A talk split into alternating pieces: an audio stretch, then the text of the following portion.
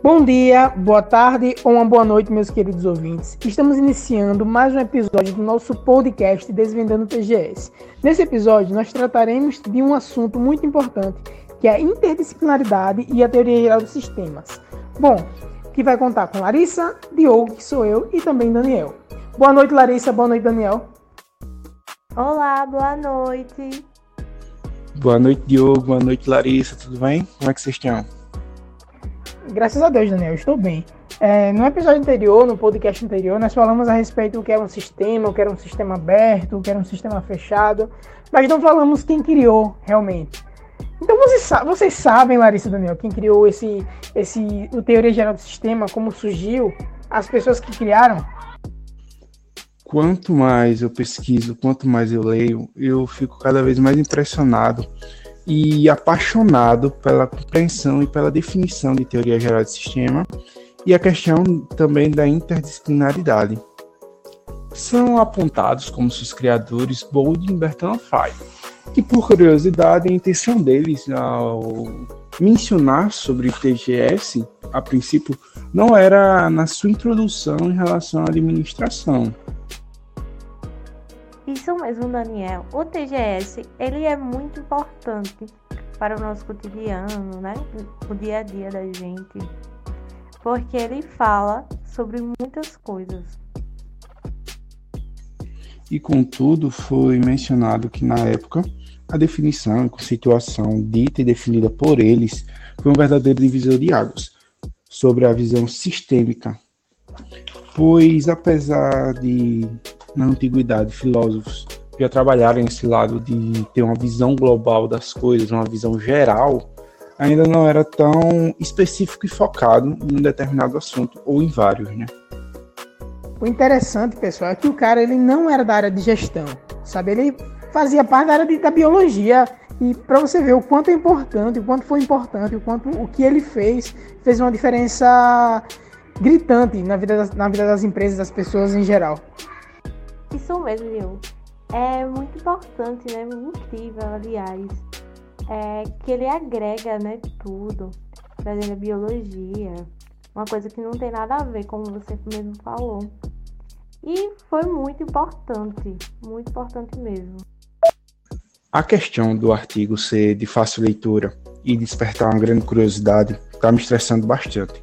Porque eu não posso ver uma situação, não posso ver uma empresa por qual eu escuto falar sobre ou conviva naquele meio, naquele âmbito, que eu quero fazer a aplicação desse sistema, eu quero fazer a aplicação, entendimento de como funciona, da separação, tá realmente me tirando o, o juízo.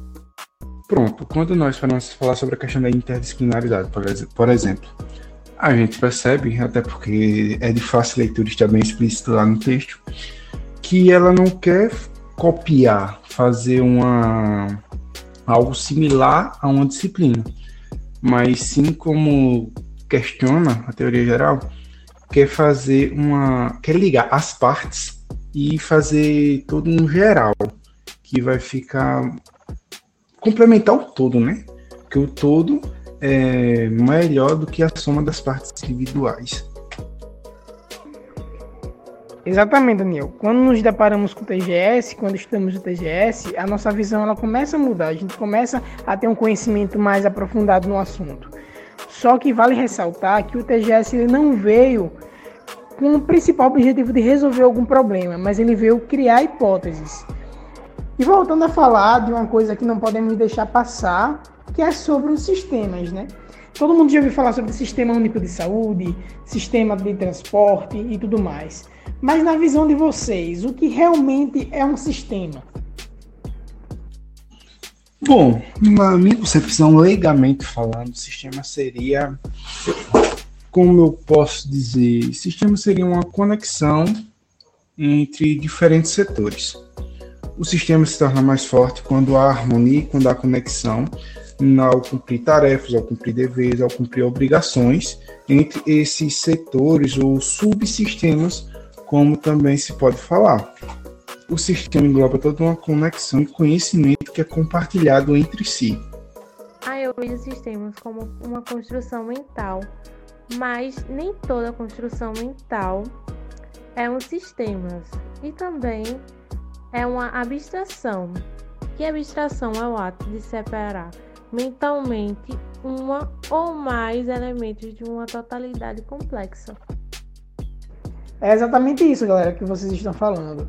E já citamos também no episódio anterior um pouco do, do sistema, né, em relação a como é que o sistema funcionou, qual era o tipo de metodologia de abordagem que eles utilizavam antigamente, né, que era abordagem cartesiana, que eles tratavam o sistema de forma isolada, eles dividiam esse sistema em várias partes e começavam a estudar pelas partes menores. E já depois veio a abordagem sistêmica, que pegou essas, ele pegou o sistema como um todo e não olhava os seus elementos de forma separada do contexto, começou a olhar o sistema como um, um todo. As interações dos sistemas ela eram mais, ela, eram mais, digamos assim, mais importantes do que os elementos em si.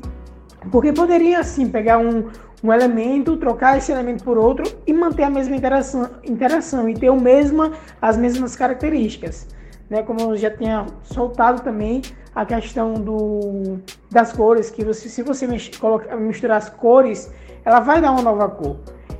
Anteriormente, essas cores não tinham essas propriedades, não tinha pelo menos a, não tinha pelo menos aparência de outras cores novas que podiam surgir. Mas a partir do, do momento que elas se, se interligaram, interagiram uma com a outra, uma nova cor. E tomando como base esses sistemas, a gente pode observar que está em tudo, né? Tudo é sistema. Até o próprio computador tem sistema, o corpo humano tem sistema, tudo é sistema. Então o sistema está inserido, a teoria geral do sistema é aplicada em diversas áreas, desde da biologia até as demais que não que a gente nem imagina que ela pode ser aplicada. Mas obviamente ela faz parte da gestão. Eu, é muito importante isso que você falou, que ele está presente né, no nosso cotidiano, o sistema porque ele é a forma de conjunto que ele combina, se é justa, né? Até porque todo sistema possui um objetivo geral de ser atingido, não é isso? Vou citar aqui um exemplo, Daniela Larissa, do sistema de saúde. O que ocorre? Por que existe esse caos é, no sistema brasileiro, o sistema único de saúde? Porque provavelmente algumas relações, algumas relações que poderiam é, estar acontecendo entre esses setores não estão organizadas, não está acontecendo de forma correta. O que acontece quando essas interações não estão adequadas, acaba ocorrendo, acaba afetando o sistema de forma geral, né?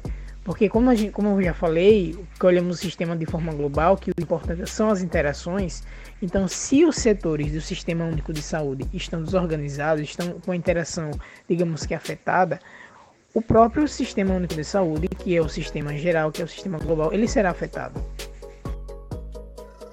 Sim, justamente, né, que traz desconforto à população, pois não está de maneira correta, né?